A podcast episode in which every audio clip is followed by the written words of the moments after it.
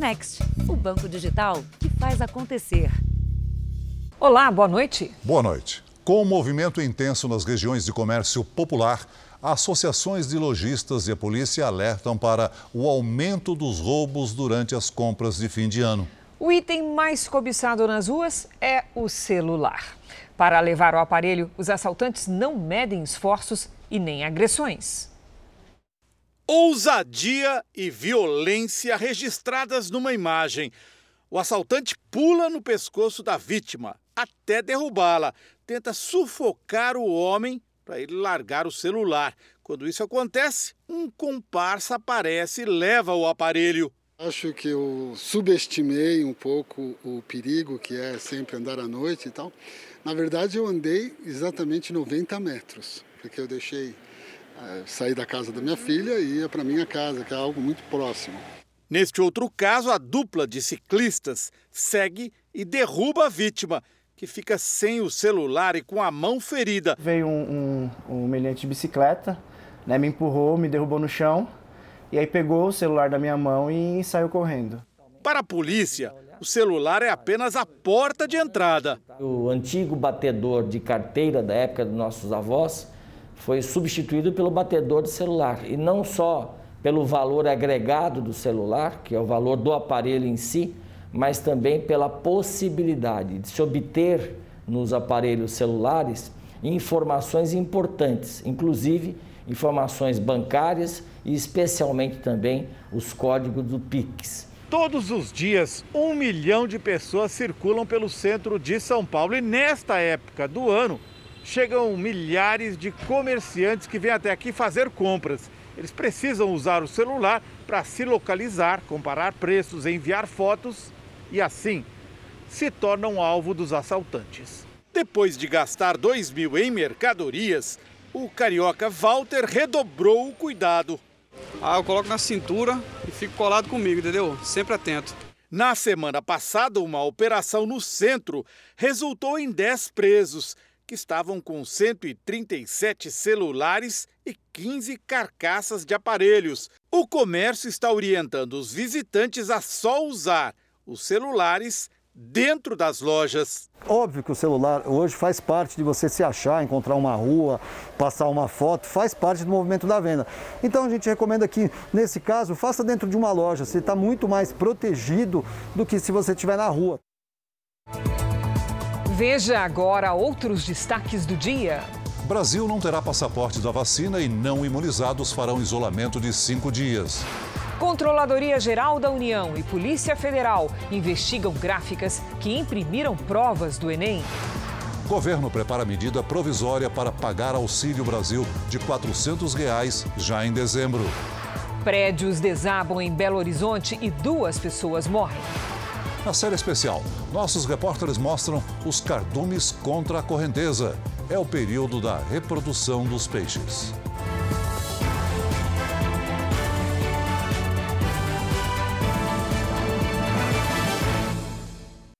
Oferecimento Bradesco. Descubra suas emissões de carbono pelo app.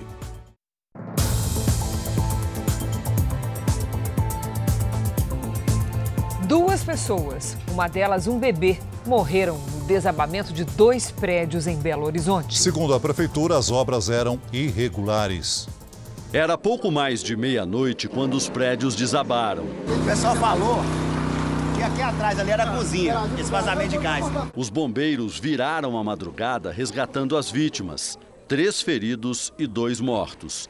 Um homem de 35 anos e uma menininha de um ano e oito meses. O pai teve que ser amparado por vizinhos. Os prédios eram assim, duas obras irregulares, segundo a prefeitura. O da esquerda, de quatro andares, estava abandonado há pelo menos 10 anos. A perícia vasculhou os escombros em busca de explicações para o desastre. Só o barulho caindo, só. Na minha casa somos cinco, cinco pessoas. Cinco veículos que estavam numa oficina mecânica que ficava no térreo do prédio de quatro andares foram soterrados. Ao lado ficava um salão de beleza e a entrada para o edifício de três andares, onde morava uma família. Cinco pessoas estavam no térreo na hora do desmoronamento e saíram correndo ao ouvir os estrondos. Outros cinco moradores estavam no segundo andar, inclusive as duas vítimas que morreram no desabamento. Mesmo já tendo chovido mais da metade do esperado para dezembro, para a Defesa Civil, a chuva não interferiu no desabamento. As causas serão investigadas. Existem fragilidades que podem ser constatadas, porque senão o imóvel não iria desabar, né? Há um, há um indício de sim de fragilidades construtivas no imóvel. No Rio de Janeiro, a polícia prendeu um suspeito de chefiar a contabilidade da maior milícia da cidade. Ele foi encontrado em casa após três meses de investigação, com armas, munições e fardamento militar. Foram três meses de investigações até encontrar Antônio Lúcio Fernandes Forte. Ele não ofereceu resistência.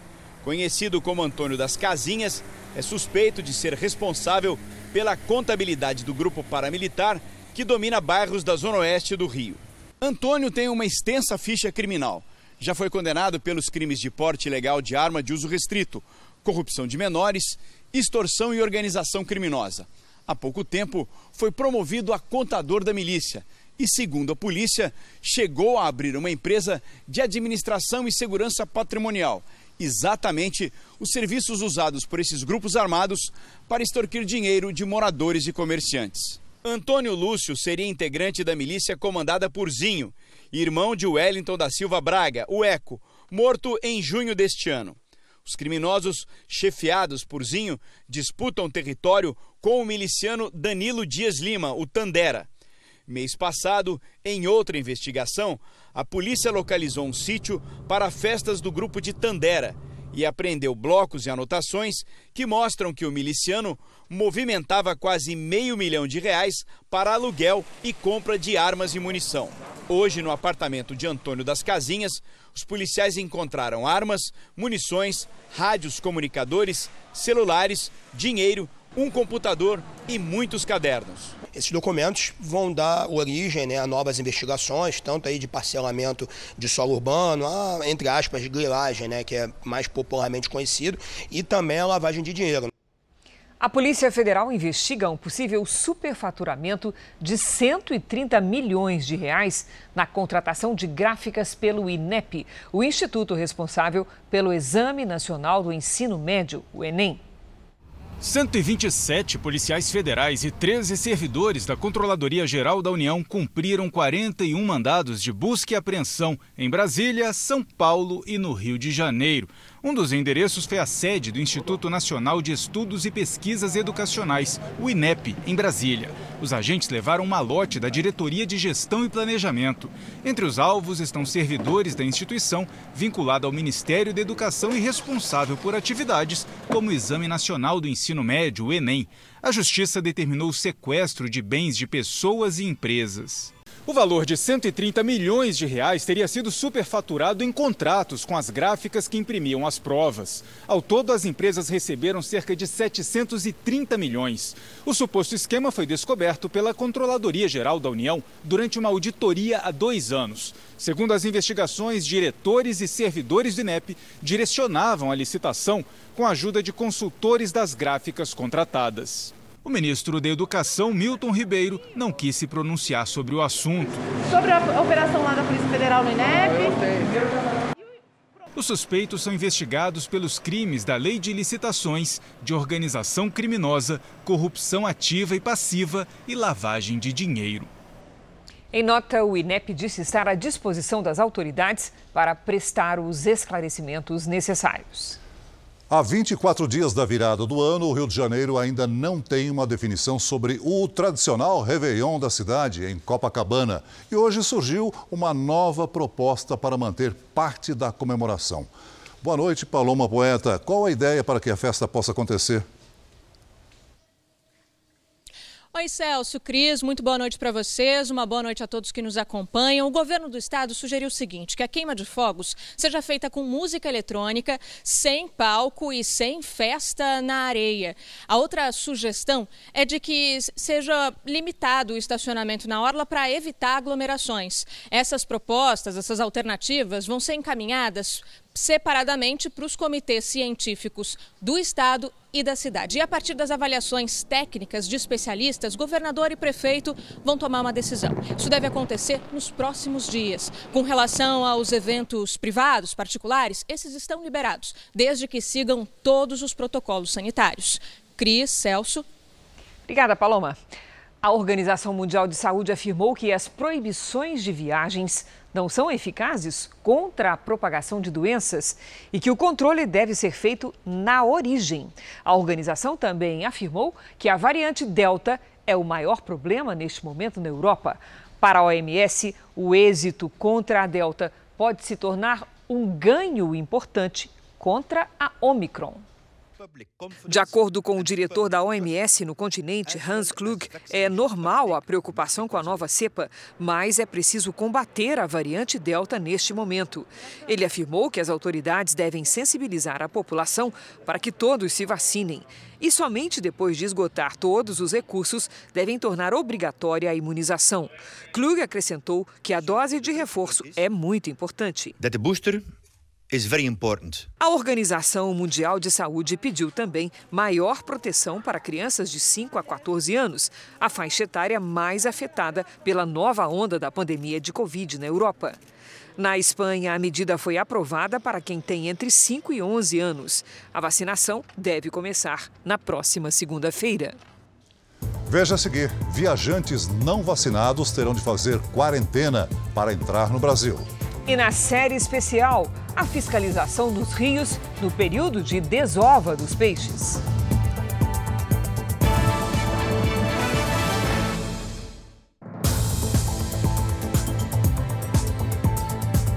O presidente Bolsonaro criticou hoje as restrições propostas pela Anvisa para a entrada de estrangeiros no Brasil. Bolsonaro se reuniu com representantes da indústria que entregaram ideias do setor para o ano que vem. No encontro organizado pela Confederação Nacional da Indústria, o presidente recebeu 44 ideias para a retomada da atividade industrial em 2022, com atenção especial ao retorno de investimentos no país e na indústria de transformação, que nos últimos 10 anos encolheu em média 1,6% ao ano. As propostas da CNI incluem a aprovação de reformas no Congresso, como a tributária, regulamentação da nova lei do gás natural, autorização de trabalho aos domingos e feriados na atividade industrial e a criação de um programa de parcelamento de débitos com a União. Ao falar da pandemia, o presidente rebateu críticas sobre a forma como enfrenta o vírus. Nós disponibilizamos vacina para quem quisesse. Mais de 300 milhões de doses foram compradas. Mas hoje em dia, nós já sabemos, né, todo mundo sabe, quem toma vacina pode contrair o vírus e pode transmitir o vírus e pode morrer também, infelizmente. Vamos enfrentar o problema. Cuidar dos mais idosos. Cuidar de quem tem comorbidade. Sempre falei isso. Temos dois problemas: o vírus e o desemprego. Agora tem que ter coragem para falar. Parece que eu fui o único chefe de Estado do mundo que teve uma posição diferente. Visivelmente irritado, o presidente Jair Bolsonaro criticou duramente a recomendação da Anvisa pela exigência de um certificado de vacinação contra a Covid para a entrada de viajantes no Brasil. Estamos trabalhando agora com a Anvisa, que quer fechar o espaço aéreo. De novo começar esse negócio? Ah, o Omicron, é, vai ter um montão de vírus pela frente um montão de variantes pela frente, talvez, peça a Deus seja errado, mas temos que enfrentar. Ninguém vai ganhar guerra dentro da trincheira.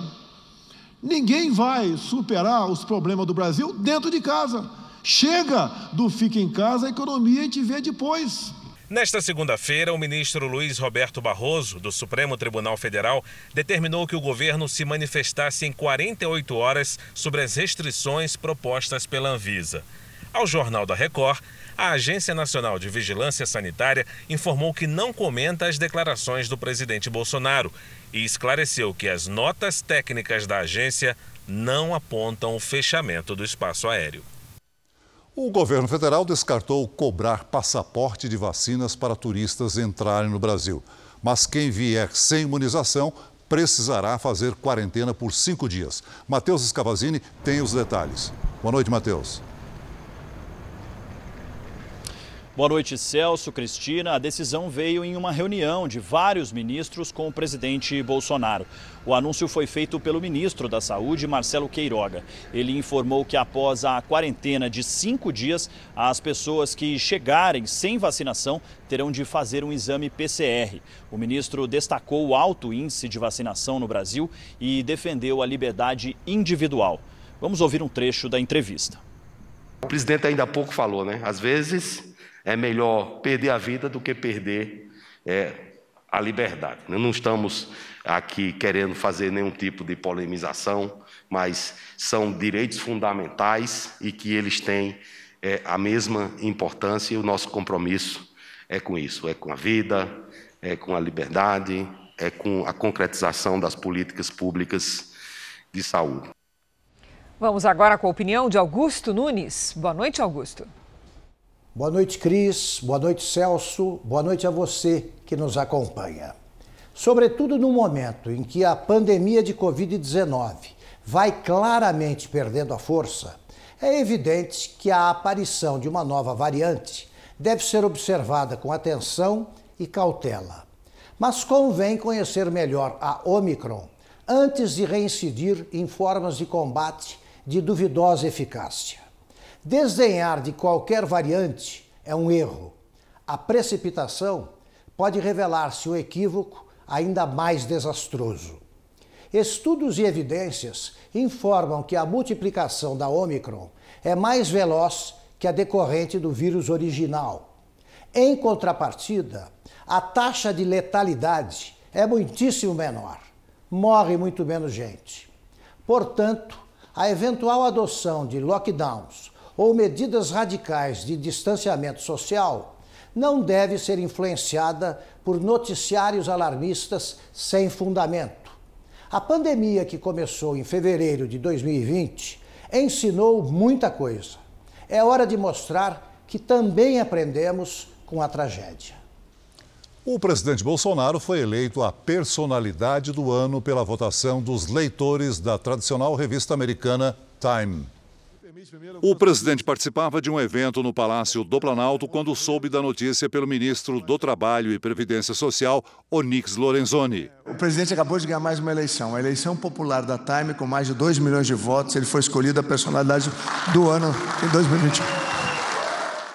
Segundo a revista Time, o presidente ganhou numa votação realizada pelos leitores.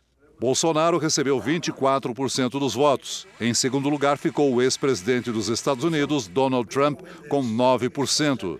E em terceiro lugar, com 6,3%, ficaram os profissionais da saúde que trabalharam na linha de frente contra o coronavírus.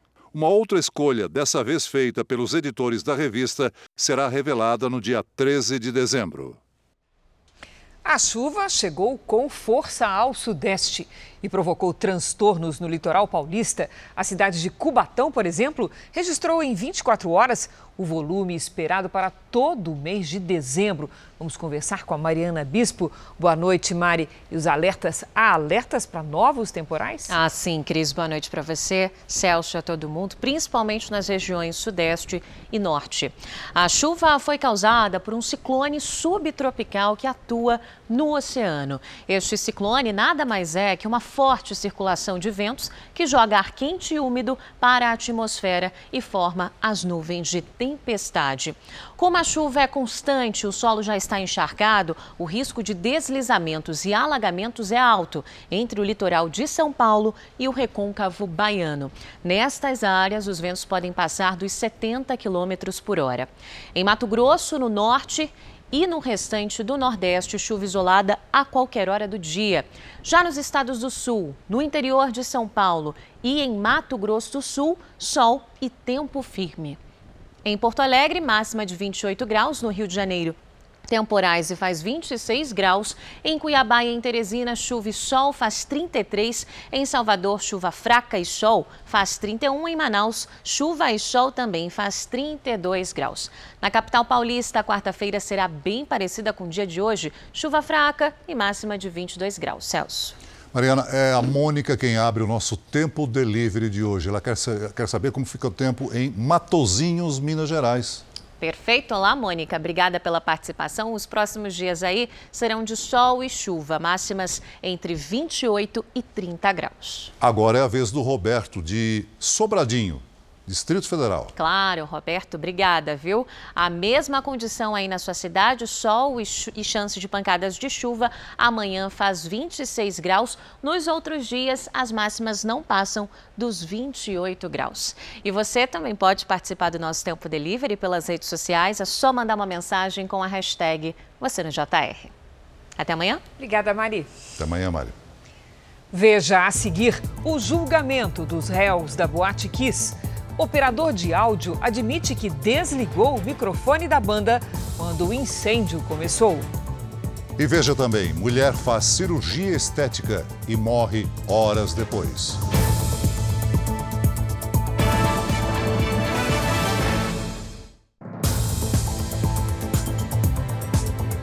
O julgamento dos acusados de responsabilidade pelo incêndio da Boate Kiss entrou no sétimo dia. O ex-técnico de som da banda reconheceu durante o depoimento que errou ao desligar os microfones quando o fogo começou. Paulo é pai do Rafael, que tinha 32 anos quando morreu no incêndio na Boate Kiss em Santa Maria. Ele saiu de São Paulo para acompanhar o julgamento. Infelizmente, no, foram nessa boate naquele dia e aconteceu o que aconteceu. O primeiro depoimento de hoje foi de um ex-operador de áudio da banda Gurizada Fandangueira. Venâncio da Silva Anchal se emocionou e disse se arrepender de ter cortado o áudio dos microfones do palco quando viu fogo. Ao desabilitar o som, ele dificultou o alerta sobre o incêndio. Quando o, outro rapaz sobe no palco, eu não tenho a dimensão, não imagino o que esteja acontecendo e eu tiro, desabilito o áudio dos microfones. Eu desabilitei. Errei. Mas desabilita aí o áudio. O segundo depoimento foi o da arquiteta Nívia da Silva Braido. A pedido da defesa, ela foi ouvida como informante e não como testemunha, já que foi namorada de um ex-advogado da Associação de Vítimas e Sobreviventes. A arquiteta disse que foi consultada por Alessandro Spor, um dos sócios da boate, sobre algumas modificações na casa noturna. Ele disse que estava fazendo uma reforma Uh, e aí eu, no momento, questionei né, sobre uh, quem que estaria fazendo essa reforma para ele, qual o profissional responsável técnico pela obra. Né? E, e aí, na conversa, ele me falou que ele não, não tinha nenhum responsável técnico. Né, me disse que ele estava fazendo por conta, que ele que entendia da noite, ele que sabia como as coisas funcionavam. O júri seguiu com o depoimento de Gerson da Rosa Pereira, que era chefe do Estado-Maior dos Bombeiros de Santa Maria. Ele chorou e disse sofrer de estresse pós-traumático. Minhas filhas iriam nessa festa.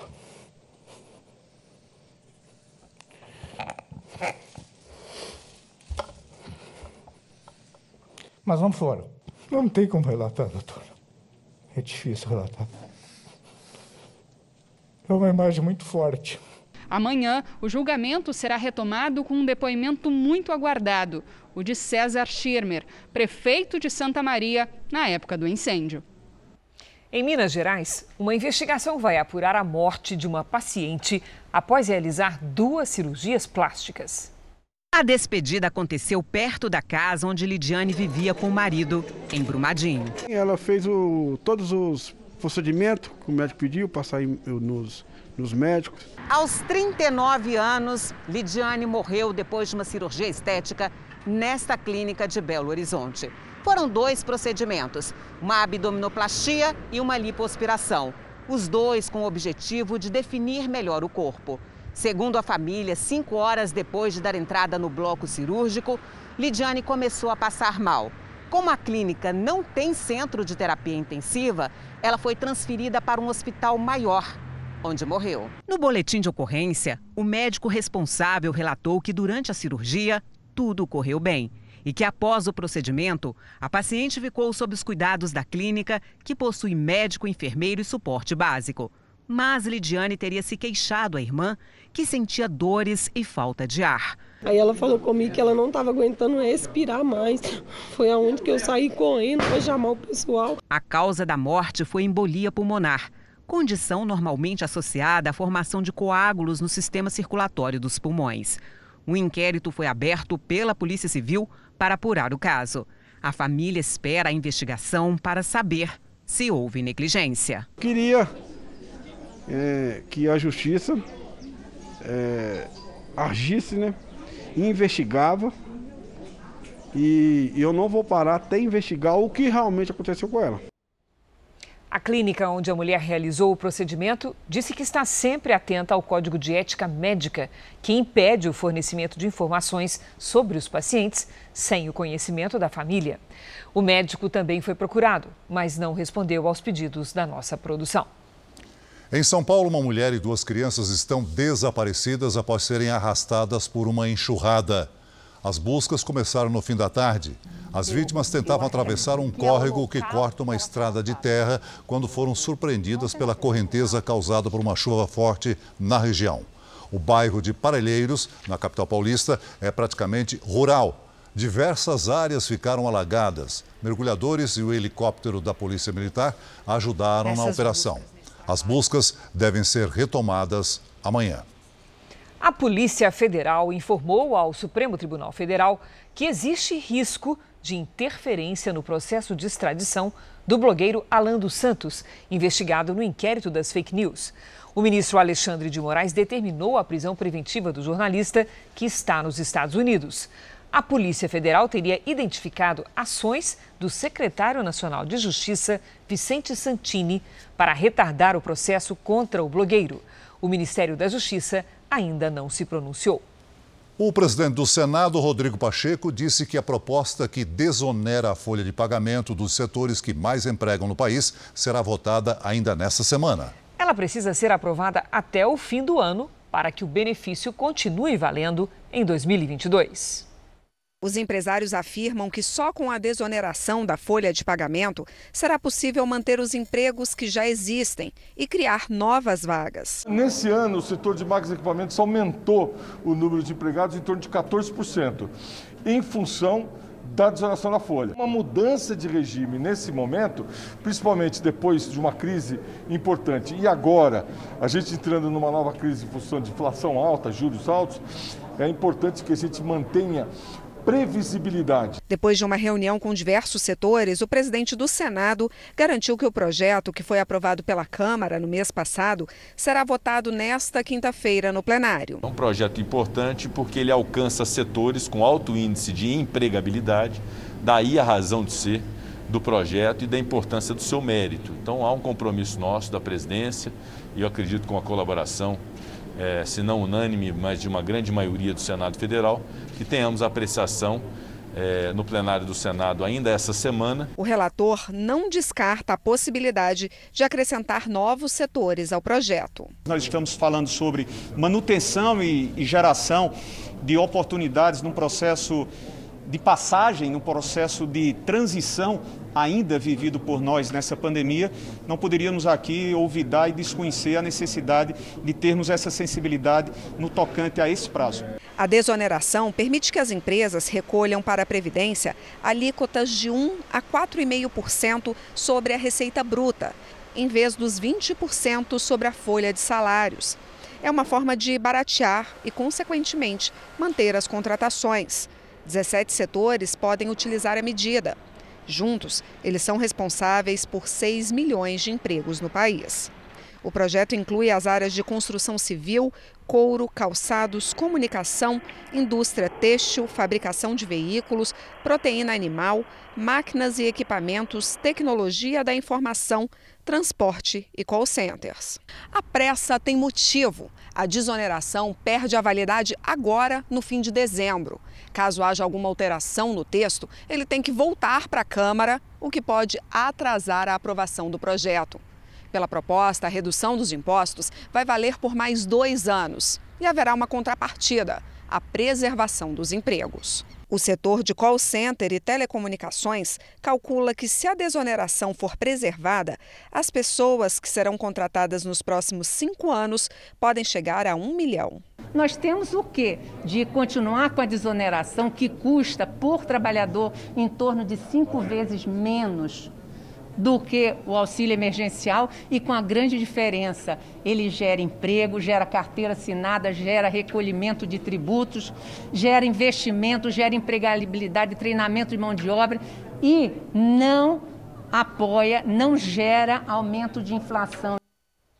Vamos a Brasília agora ao vivo, porque o presidente do Senado, Rodrigo Pacheco, e o da Câmara, Arthur Lira, concluíram agora há pouquinho uma reunião justamente para discutir a PEC dos precatórios. Quem tem os detalhes é a Nathalie Machado. Olá, Nathalie, boa noite. Oi, Cris. Oi, Celso. Boa noite. Boa noite a todos. Essa reunião ela acabou de acontecer aqui na residência oficial da Câmara dos Deputados. E ao final desse encontro, os presidentes da Câmara e do Senado, do Senado anunciaram é, o que ficou acertado e também o que deve acontecer nos próximos dias. Vamos ouvir agora o que disse o deputado Arthur Lira. A mais importante de todas é a abertura do espaço fiscal no orçamento para o pagamento do auxílio emergencial. Portanto, a decisão consensuada entre o presidente Pacheco e a presidência da Câmara, deputado Arthur Lira, é justamente o seguinte: a promulgação por parte das duas casas do texto comum e todo o texto divergente, com inovações de texto que o Senado é, colocou, nós iremos a pensar a uma PEC pronta para o plenário.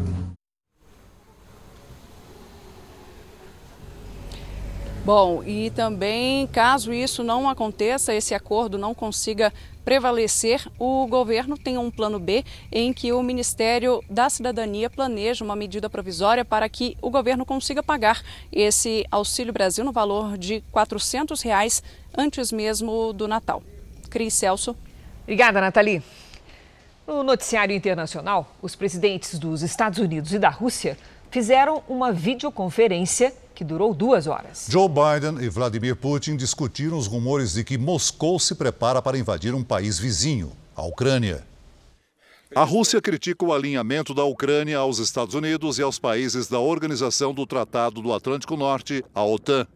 Já os Estados Unidos estão preocupados com a movimentação militar russa na fronteira entre os dois países. Durante a reunião, a Rússia teria pedido que o ingresso da Ucrânia na OTAN fosse barrado. O conselheiro de Segurança Nacional dos Estados Unidos, Jake Sullivan, afirmou que os americanos não assumiram nenhum compromisso.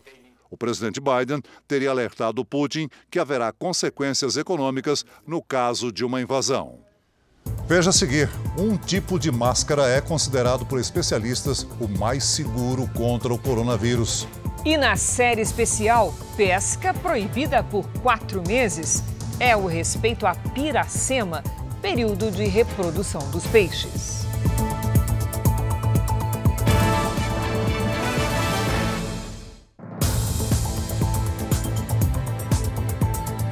O uso de um determinado modelo de máscara de proteção elimina quase todo o risco de infecção pelo coronavírus. Uma pesquisa internacional atestou que as máscaras PFF, ou peça facial filtrante, têm perto de 100% de eficácia. A diferença está no material da proteção, que consegue reter, além das gotículas que transmitem o vírus, também as partículas suspensas no ar. Proteção obrigatória e sem data para ser flexibilizada.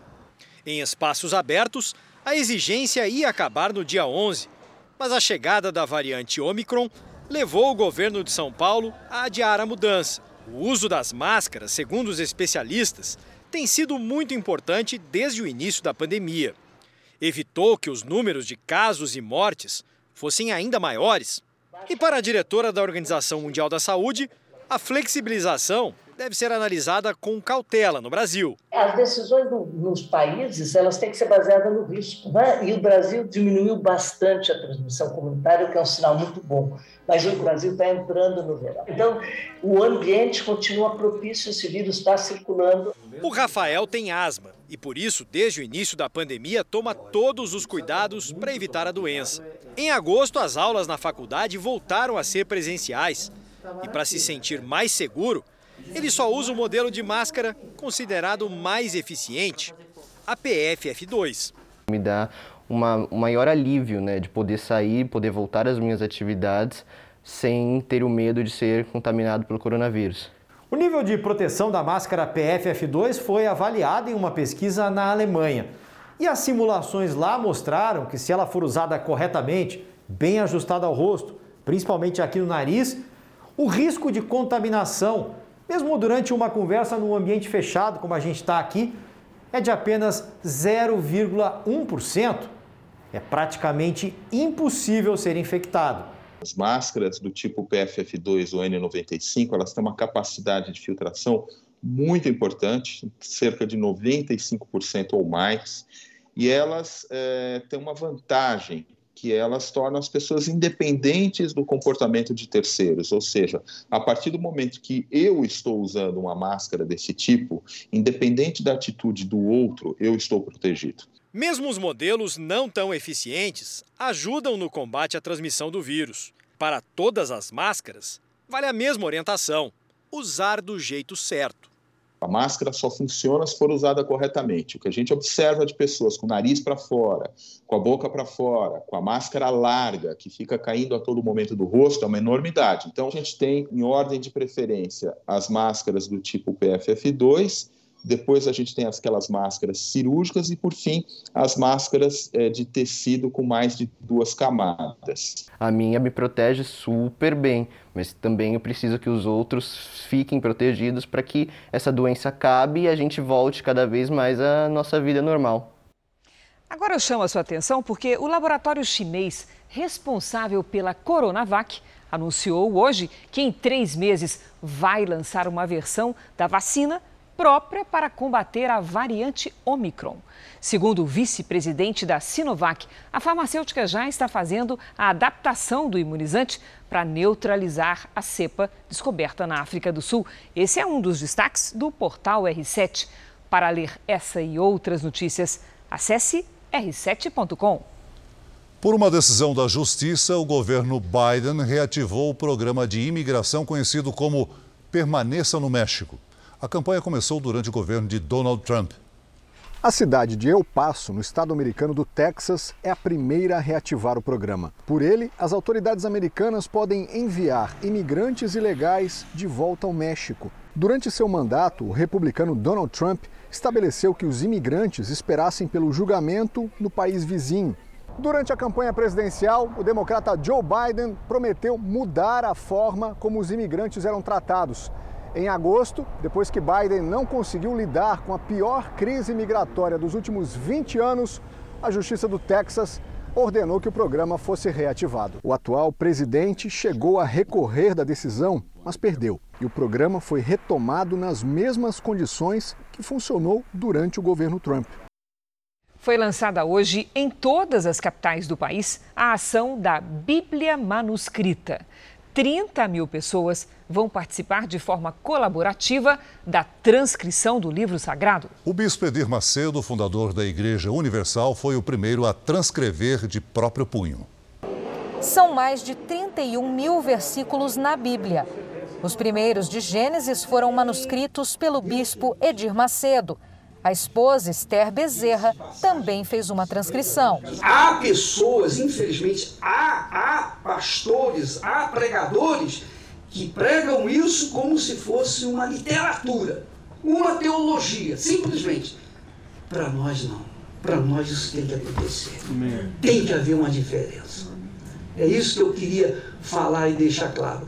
E como a Bíblia tem sido perseguida há milhares de anos, eles têm tentado calar a palavra de Deus, não conseguiram e jamais vão conseguir. Graças a Deus que nós conhecemos essa palavra e que não apenas conhecemos, nós a pregamos, nós a ensinamos. E ela, ela testemunha por si própria. Quando eu leio a Bíblia, é Deus que fala comigo. Quando eu oro, sou eu que falo com Deus. aqui, isso aqui tem que acontecer na nossa vida. Ainda na cerimônia, presidente de honra da Convenção Geral das Assembleias de Deus no Brasil, pastor José Wellington Bezerra da Costa, deu sequência ao trabalho. Durante cinco meses, cerca de 30 mil pessoas vão contribuir. Cada colaborador vai transcrever um dos versículos à mão. Quando tudo estiver pronto, as páginas vão ser reunidas em um único volume. E a Bíblia manuscrita vai ficar exposta aqui no Templo de Salomão. A Bíblia ela tem o poder de transformar o indivíduo, de dentro para fora. Então eu tenho certeza que na cópia dessa Bíblia por todo o Brasil, tem pessoas que vão ser tocadas por aquele versículo específico que ela vai transcrever. A Sociedade Bíblica do Brasil está acompanhando todas as etapas. Esse acompanhamento ele vai acontecer durante, também durante a, a preparação da Bíblia, mas principalmente no final, né, para é, colocarmos a nossa assinatura também é, na Bíblia manuscrita. Em São Paulo, o lançamento da Bíblia manuscrita aconteceu no Memorial das Doze Tribos de Israel, dentro do Templo de Salomão. Em todas as capitais do país também começaram os trabalhos da Bíblia manuscrita. Em Salvador, o evento foi na Praça da Bíblia e reuniu os chamados copistas, responsáveis pela transcrição. Em Belo Horizonte, o encontro foi no bairro do Horto, com pastores e suas esposas. No Rio de Janeiro, o local escolhido foi a histórica Catedral Presbiteriana, no centro da cidade. É a mais antiga igreja evangélica do Brasil. O vice-presidente do Instituto Brasileiro de Direito Religioso diz que a ação reforça o papel democrático da Bíblia na sociedade. A democracia se fortalece quando a existe espaço, existe liberdade, existe possibilidade de, de, de líderes religiosos estarem reunidos num lugar como esse, celebrando a Escritura Sagrada. Todas as informações sobre a transcrição do livro sagrado estão no site bibliamanuscrita.org. Durante quatro meses, mais de dez estados brasileiros proíbem a pescaria por causa do período de reprodução dos peixes. Hoje, na série especial, saiba como os pescadores sobrevivem nesta época e como é feita a fiscalização, fundamental para o futuro da atividade.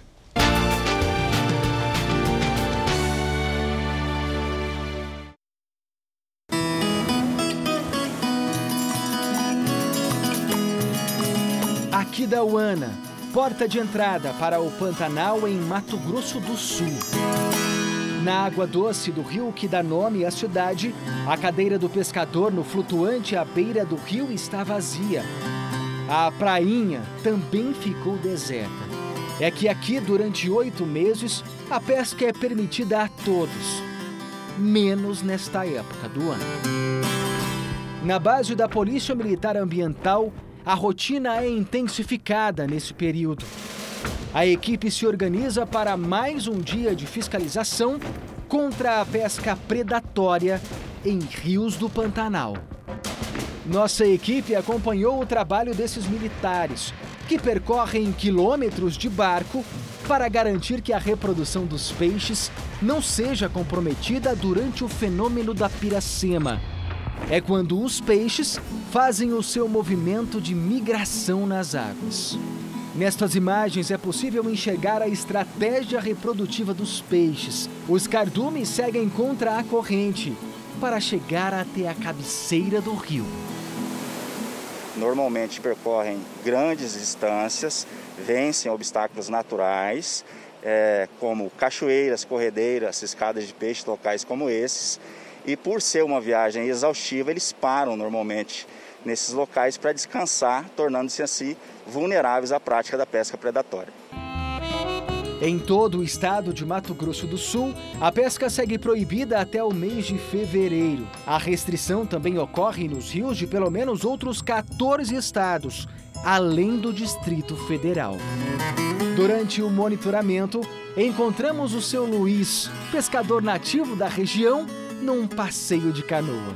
Nessa época do ano, ele aproveita para descansar. Agora é férias, né? Férias só ficar chocando em casa. Só curtindo o rio? Só curtindo. Pescador experiente, conhece bem o vai e vem dos peixes neste período de reprodução. É muito bonito, eles embolam, né? Sai por cima da água, faz aquele barulhão. E sabe por que nessa época do ano é importante não pescar. Quatro meses não é nada, né? E a gente recebe benefício, né? Além de receber ajuda do governo, na época da piracema, o pescador ribeirinho tem direito a tirar um peixe por dia para se alimentar. Mais à frente, na colônia de pescadores, encontramos o seu Alzemiro ajeitando a tarrafa de pesca, que nessa época do ano não utiliza nem para pegar isca. Ele me mostra como usa o apetrecho de pesca. E garante, já não existe mais por aqui uma piracema como em anos atrás. Você vê algumas ondinhas, algum bolinho, assim, mas não é nem barulho, né? não sei porquê, né? É a natureza que vai mudando, né? Parecia que era um temporal, uma ventania. Quem for flagrado pescando na Piracema tem o barco e todos os apetrechos de pesca apreendidos. Paga multa de 700 a 100 mil reais, além de responder criminalmente conforme a lei de crimes ambientais. E para ajudar no monitoramento das áreas, a Polícia Militar Ambiental conta com o apoio de drones. Esse é considerado pelos policiais o ponto mais crítico da pesca predatória nesta região do Pantanal, porque é justamente aqui que os cardumes têm maior dificuldade de vencer os obstáculos naturais do rio. Nesse caso, olha só, um único canal de navegação e com uma correnteza violenta. Existe a possibilidade de, por exemplo, em uma hora se retirar em até uma tonelada de peixes, dependendo do cardume que está subindo. É muita coisa. Muita coisa, é muito peixe. Os policiais vistoriam o leito dos rios e entram em ilhas espalhadas pela região. Seguem armados, prontos para revidar um possível ataque. Câmeras sensíveis a movimentos também são instaladas para tentar flagrar pescadores que descumprem a lei. Neste barranco, pescadores abandonaram o local assim que perceberam a presença dos policiais. Neste outro ponto, o grupo que iria começar a pescaria foi mandado de volta para casa. Tem se tornado uma tarefa é, ainda a ser percorrida, a ser insistida, a ser trabalhada, porque talvez seja a nossa única esperança, que é a educação ambiental.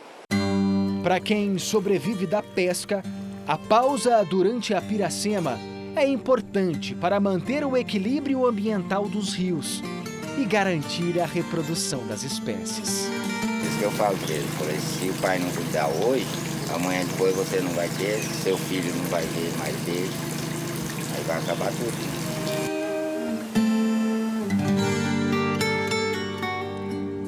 O Jornal da Record termina aqui. À meia-noite e meia tem mais Jornal da Record. Fique agora com a Bíblia. Episódio de hoje: Maldição no Egito. A gente se vê amanhã. Até lá. Boa noite.